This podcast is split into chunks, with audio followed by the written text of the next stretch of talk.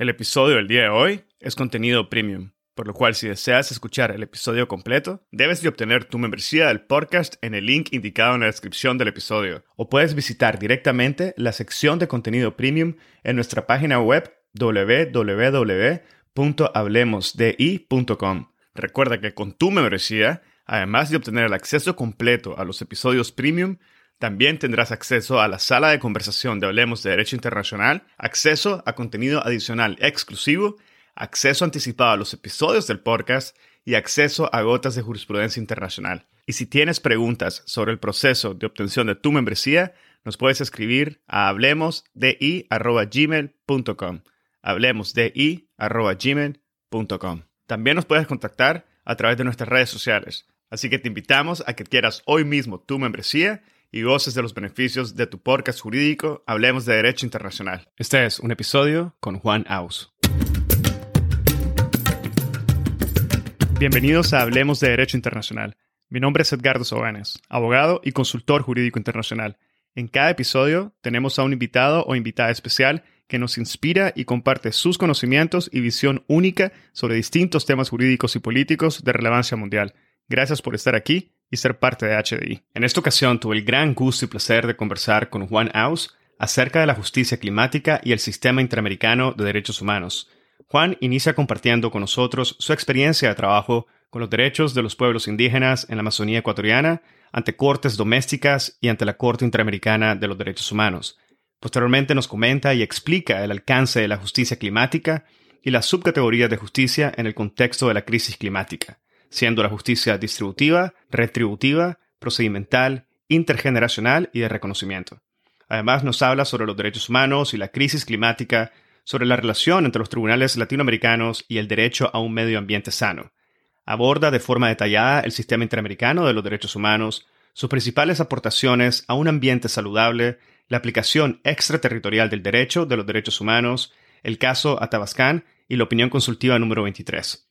Posteriormente nos conversa sobre la efectividad y actual implementación de los derechos humanos derivados de la crisis climática, el impacto de la crisis energética global en América Latina y la efectividad del derecho y los órganos judiciales en la protección de los derechos humanos dentro del contexto de la crisis climática. Juan es abogado ecuatoriano y doctorando en el Centro de Derechos Fundamentales de la Hertie School de Berlín, donde imparte la cátedra de Crisis Climática y Derechos Humanos. Previo a esto, fue becario de la Fundación Alexander von Humboldt en el Instituto Potsdam para la investigación del impacto climático. Su investigación gira en torno a la interacción entre el derecho internacional de los derechos humanos y el cambio climático con un enfoque en América Latina. Juan ha trabajado durante varios años en Ecuador como cofundador de Terra Mater y director ejecutivo de la Fundación Pachamama por la defensa de los derechos de los pueblos indígenas amazónicos. Juan obtuvo su título de abogado en la Universidad de las Américas en Quito y su maestría en Derecho del Ambiente Global y Cambio Climático en la Universidad de Edimburgo. Juan es miembro de la Comisión Mundial de Derecho Ambiental de la UICN, la Red Global para los Estudios de los Derechos Humanos y Ambiente y la Sociedad Europea de Derecho Internacional. Espero que disfruten de este episodio, lo compartan en sus redes sociales y con quienes consideren podrían beneficiarse del contenido. Esta es la forma más fácil de fomentar el proceso de diseminación y difusión de temas de derecho internacional. Sigan al podcast en Spotify, Google Podcast, Apple Podcast, YouTube o cualquier otra plataforma que utilicen. Ahora, empecemos. Bienvenido Juan, es un enorme gusto poder tenerte en esta tarde en el podcast. Bienvenido. Muchísimas gracias Edgardo por la gentil invitación. No, gracias a ti por haber aceptado. Y hoy Juan vamos a conversar sobre la justicia climática con un enfoque en el sistema interamericano de derechos humanos. Pero para iniciar me gustaría que nos compartieras un poco sobre el trabajo que realizaste en Ecuador, que estuve observando y me parece muy interesante, y se relaciona con los derechos de los pueblos indígenas en la Amazonía. Y en este sentido me gustaría que nos compartieras un poco lo que, en lo que estuviste trabajando y los resultados que, obtuvieron en ese momento. No sé si nos pudieras comentar sobre este antecedente profesional tuyo. Sí, cómo no, con mucho gusto. Eh, bueno, te cuento que en Ecuador trabajé, bueno, me desempeñé como abogado de derechos humanos y ambiente eh, durante muchos años en una fundación que trabaja específicamente por la protección de los derechos y territorios de los pueblos indígenas, la Fundación Pachamama. Eh, en ese rol me pude trabajar en varios casos de, litigio estratégico en cortes nacionales, en el contexto de industrias extractivas que amenazan los derechos de las poblaciones indígenas locales, sobre todo en la Amazonía ecuatoriana. Eh, en ese contexto tuve también la oportunidad, la grata experiencia de acompañar el caso Sarayaku contra Ecuador ante la Corte Interamericana de Derechos Humanos como parte del equipo jurídico. Y bueno, como resultado fue que la, la Corte Interamericana emitió un fallo favorable para el pueblo quichua de Sarayaku y ordenó al Estado a reparar las violaciones a, a, los derechos de la propiedad colectiva en virtud de los daños ocasionados por la entrada de una empresa petrolera al territorio de Sarayaku sin un proceso adecuado de consulta previa y de consentimiento previo, libre e informado. También, bueno, trabajé varios, con varias otras comunidades indígenas amazónicas para que puedan expresar ante espacios internacionales y mediante el lenguaje jurídico sus propias experiencias a través de sus propias voces frente a proyectos y leyes que menoscaben sus derechos. Entonces pudimos, por ejemplo, con comitivas de líderes indígenas acudir ante Naciones Unidas y hablar con procedimientos especiales o con los órganos de algunos órganos de los tratados o en el contexto del examen periódico universal del Consejo de Derechos Humanos y ante algunas eh, eh, contextos de la, y oportunidades ante la Comisión Interamericana de Derechos Humanos. Entonces, en todos estos espacios eh, y, organismos internacionales, eh, estos organismos pudieron emitir recomendaciones pertinentes al Estado ecuatoriano, sobre todo, para que pueda prevenir violaciones a los derechos de los pueblos indígenas amazónicos en, conexión con decisiones estatales que permiten la expansión de la frontera extractiva sobre territorios ancestrales.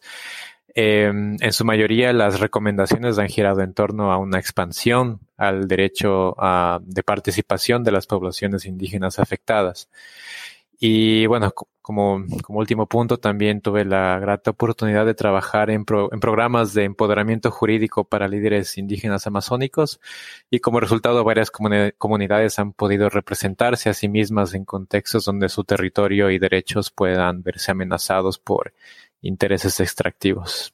Eso en a breves rasgos. Muchísimas gracias Juan por compartir ese antecedente que creo que tu experiencia que nos acabas de mencionar se va a ver reflejada a través de la conversación donde vamos a abordar precisamente la crisis climática, derechos humanos y la justicia climática. Y si te parece ahora me gustaría pasar precisamente a ese último término que mencioné, la justicia climática. Y quisiera pedirte que, que nos compartas un poco tu definición sobre justicia climática y nos comentes ¿Cómo se reconcilia este concepto en su aplicación global, donde podríamos encontrar claramente contradicciones en resultados y también, aunque suenen tal vez un poco redundantes, me gustaría que, no, que, nos, que nos ayudaras a entender lo que sería de forma contraria la injusticia climática, si es posible hacer la definición de estos dos términos? Sí, muchas gracias y muy, muy interesante pregunta porque yo me lo cuestiono y me lo pregunto también eh, todos los días eh, de, mi, de mi práctica e investigación. Pues eh, para mí la justicia climática es nada más que la aplicación del concepto general de justicia y de las subcategorías de, justicia dentro o eh, al contexto de la crisis climática. Así que, bueno, a modo general, la eh, justicia ambiental es la distribución de equitativa de cargas y beneficios dentro de la gobernanza que media los sistemas humanos y naturales. Así que según las subcategorías más salientes del concepto general de justicia, pues está la justicia distributiva, la justicia retributiva, la justicia procedimental, la justicia intergeneracional y la justicia de reconocimiento, que para mí son las más importantes eh, para fines de análisis y aplicación dentro del contexto de la crisis climática. Entonces, por ejemplo, eh, la justicia distributiva dentro del contexto de la crisis climática, pues se alude a cómo los impactos del cambio climático benefician a algunos y perjudican a otros. No solo a, nivel individual, pero sino también a nivel de unidades grandes de, personas o de entidades políticas como estados-naciones, por ejemplo. Eh, también eh, dentro de este concepto podemos referirnos a, que ciertos países industrializados se han beneficiado económicamente debido a las emisiones de gases de efecto invernadero en la atmósfera, resultando eh, así en la causa, esta es la causa y la exacerbación de la crisis climática.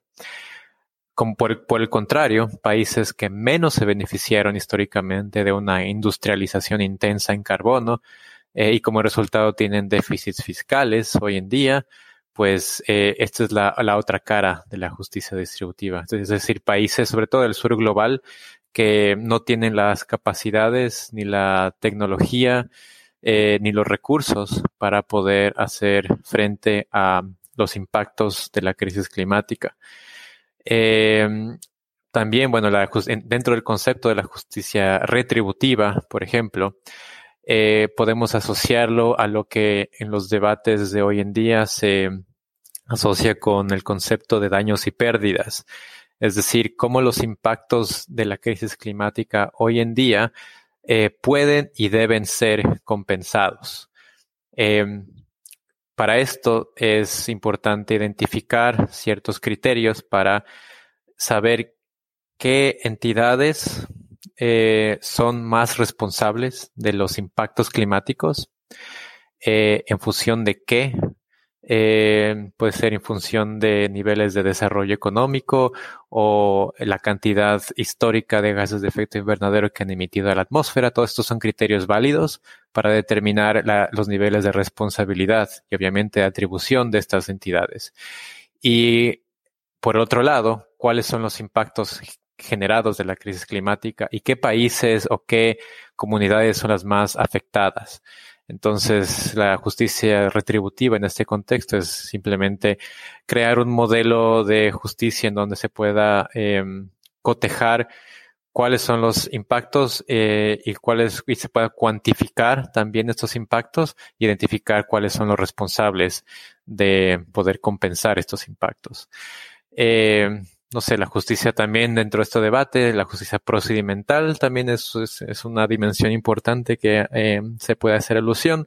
Y eso quiere decir que dentro de la justicia o los derechos eh, de acceso, como se llama en, América Latina, haciendo alusión al, al, acuerdo de Escazú, eh, cuáles son los, las oportunidades para poder incidir en la justicia, en, el acceso a la justicia, o incidir también en la toma de decisiones, o también incidir en cuáles eh, son las eh, la, información a la cual uno puede acceder para tomar decisiones informadas, valga la redundancia. Entonces, eso también se puede aplicar al, al contexto de la crisis climática. Es decir, cómo ciudadanos, qué información tenemos a mano, o sea, cómo sabemos qué impactos cierta comunidad puede sufrir, dónde, qué tan fácil es acceder a esta información, con esta información, qué, cuáles son las oportunidades en las cuales podemos como ciudadanos participar en la toma de decisiones y si es que en algún momento creemos que nuestros derechos dentro de este contexto de la crisis climática no están siendo respetados o hay una un gran riesgo de que se puedan violentar, pues qué oportunidades de acceso a la justicia eh, podemos encontrar. Entonces, esto es otra dimensión de la dimensión procedimental de justicia dentro de la crisis climática. Y esto me lleva ya al último, eh, a la última dimensión que quisiera tocar, que es la justicia intergeneracional. Que esto está muy de boga, eh, sobre todo en muchos de los litigios climáticos eh, a nivel global. Y esto, bueno, no es, no es un, no es un, no es una dimensión nueva, sino bueno, la, la, la novedad de la dimensión es justamente la, el, contexto en el cual se está aplicando hoy en día, que es la crisis climática. Pero básicamente lo que quiere decir es que las generaciones presentes tenemos, eh, estamos consumiendo los recursos del, del planeta. Eh, y obviamente las generaciones supervinientes no van a tener las mismas oportunidades de, de de poder disfrutar y gozar de esos, de mismos recursos, eh, sobre todo recursos no renovables. Eh, por tanto, eh, la, la, atmósfera como una entidad física, biofísica del planeta, tiene también ciertos límites. Es decir, no podemos seguir llenando la atmósfera de contaminantes como carbono, por ejemplo, u otros contaminantes, porque esto tiene repercusiones en, los sistemas del planeta Tierra. Em, el problema es que cuando los gases de efecto invernadero eh, llenan la atmósfera y producen impactos climáticos, estos se mantienen a lo largo del tiempo. Y las generaciones futuras, es decir, de aquí en 50 años, las condiciones biofísicas de la Tierra no van a ser las mismas que en el presente y por ende las generaciones futuras van a tener que, em, digamos, hacer ajustes existenciales eh, y muy bruscos para poder adaptarse a las nuevas condiciones biofísicas del planeta. Y eso en términos de derecho, de justicia, em, digamos, intergeneracional, pues es bastante controversial por decirlo de alguna forma. Entonces, básicamente es la responsabilidad de nosotros como generación presente frente a las responsabilidades, frente a, los derechos de quienes van a eh, heredar el planeta.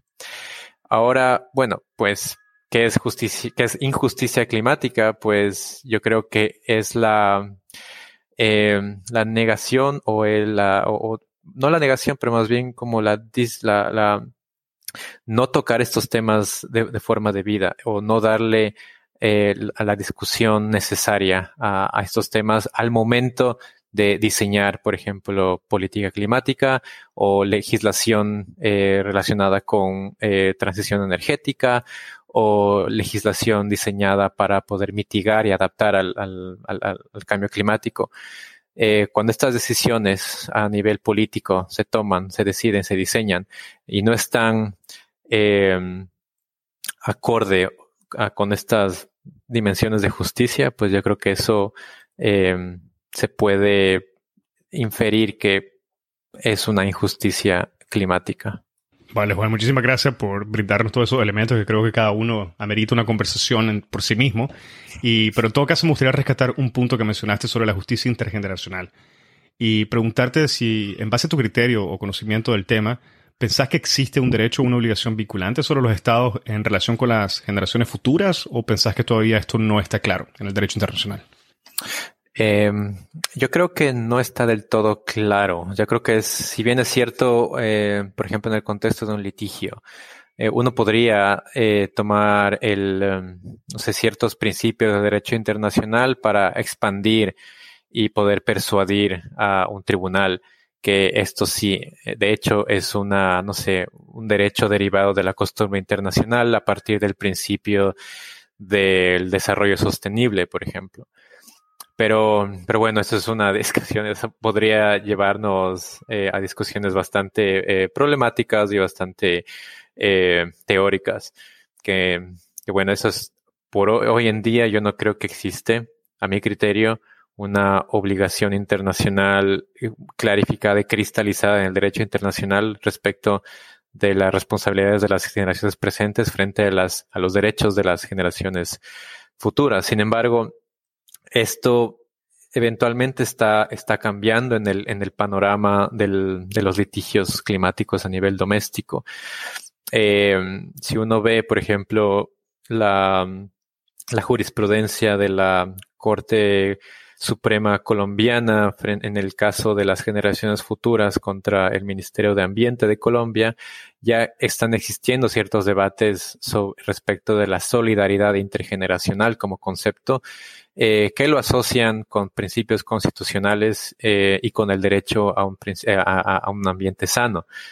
Eh, estos, este tipo de argumentos también están siendo abordados, por ejemplo, en, en, Europa. si hay hay la, la, la, reciente jurisprudencia de la Corte Constitucional Alemana que también eh, aluden a la, a la, al, a la idea, al, al, concepto de que las generaciones futuras no tendrían las mismas condiciones de libertad o de, o de ejercicio de libertades eh, protegidas y garantizadas por la Constitución alemana en el futuro, si es que las, si es que el, em, presupuesto de carbono eh, se, digamos, se excede eh, en el presente.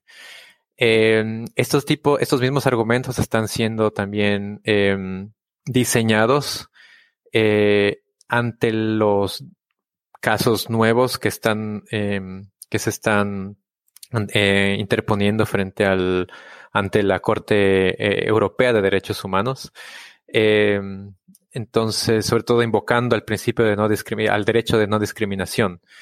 Em, entonces, todos estos elementos que podrían eh, desembocar eventualmente en una interpretación más amplia del, por un lado, del derecho a la no discriminación y el principio de em, desarrollo sostenible en el contexto de, o, en pos de una de un desarrollo futuro del, de un derecho a las genera o de responsabilidad intergeneracional, más bien dicho.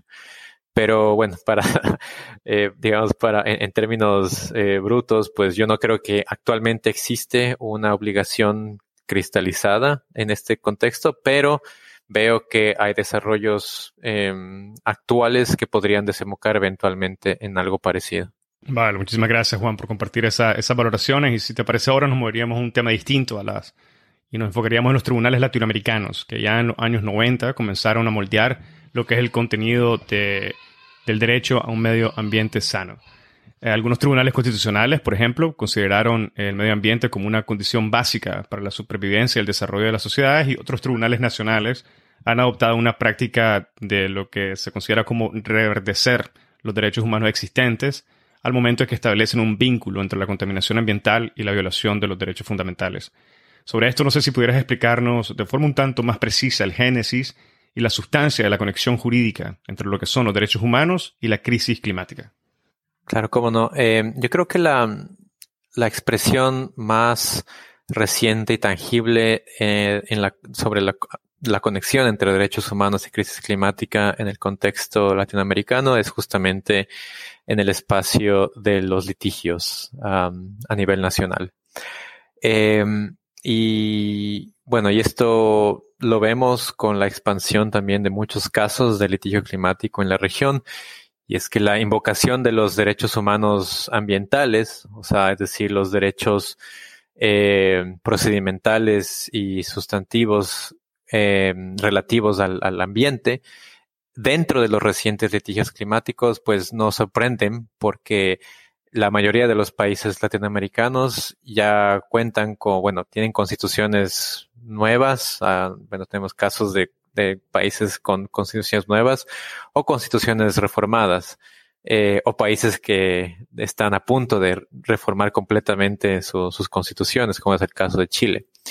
Y estos desarrollos constitucionales han llevado a una importante, a una importante ampliación del catálogo de derechos y garantías, como respuesta a muchos de los pasados comunes de la región, pasados autoritarios y pasados relacionados con violaciones masivas a los derechos humanos en contextos de dictaduras, por ejemplo.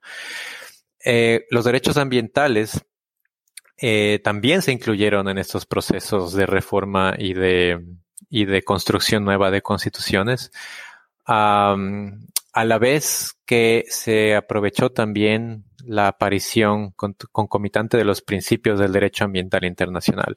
Es decir, que estos dos procesos a nivel internacional como a nivel nacional fueron evolucionando y fueron dialogando eh, al mismo al tiempo, ¿no? Entonces, a la vez que había, por ejemplo, el derecho, el principio internacional de, um, de um, no sé, de, de, precaución, por ejemplo, ese mismo principio se iba adoptando en las reformas constitucionales en América Latina, por poner un ejemplo. Y es así que las constituciones de 20 países al menos en la región reconocen el derecho a un ambiente sano y en algunos casos los derechos de la naturaleza, que obviamente varían, ¿no? Entre la, la formulación y el alcance varían de un país a otro. Y bueno, a principios de los noventas, los tribunales nacionales ya empezaron a, a perfilar el contenido del derecho a un ambiente sano. Es así que tribunales constitucionales, como ya dije, en Colombia, también y muy actualmente en Brasil, en Costa Rica, en Ecuador, por ejemplo, ya empezaron a considerar el medio ambiente como una condición básica, como tú lo mencionaste, para el desarrollo de la sociedad y para la protección de toda la, la gama de derechos humanos. Eh, entonces, esta, esta continua expansión interpretativa por parte de las de los tribunales y cortes de, América Latina eh, sobre, el, sobre el derecho a un ambiente sano y los derechos ambientales en general, pues fueron también anclándose ya en contextos más específicos sobre las obligaciones de los estados para con la mitigación de, los gases de efecto invernadero y, también para la protección de ecosistemas eh, frágiles e importantes eh, para evitar la proliferación de gases de efecto invernadero en la atmósfera. Por ejemplo, eh, esta, jurisprudencia constitucional se ha aplicado en casos de litigio climático reciente, por ejemplo, en octubre de 2020, el Instituto de Estudios Amazónicos, que es una ONG eh, brasilera, presentó una acción civil pública contra el gobierno federal de Brasil para obligarle a reducir las tasas de deforestación en la, Amazonía. Los demandantes, en este caso, invocaron el derecho constitucional a un ambiente sano eh, para las generaciones futuras y presentes y solicitaron el reconocimiento de un derecho fundamental a un clima estable en virtud de la Constitución brasilera y exigieron también el cumplimiento de leyes nacionales. Es decir, que estamos eh, viendo cómo el derecho a un ambiente sano está sirviendo como una base jurídica teórica en la cual los demandantes están pasándose para expandir este, este entendimiento y persuadir a los jueces que el clima como un límite planetario bastante importante para la supervivencia de los sistemas humanos, forma parte de las consideraciones dentro de un ambiente sano y que por ende los estados tienen responsabilidades asociadas a la protección del, del, del de la atmósfera como un eh, elemento clave del ambiente global.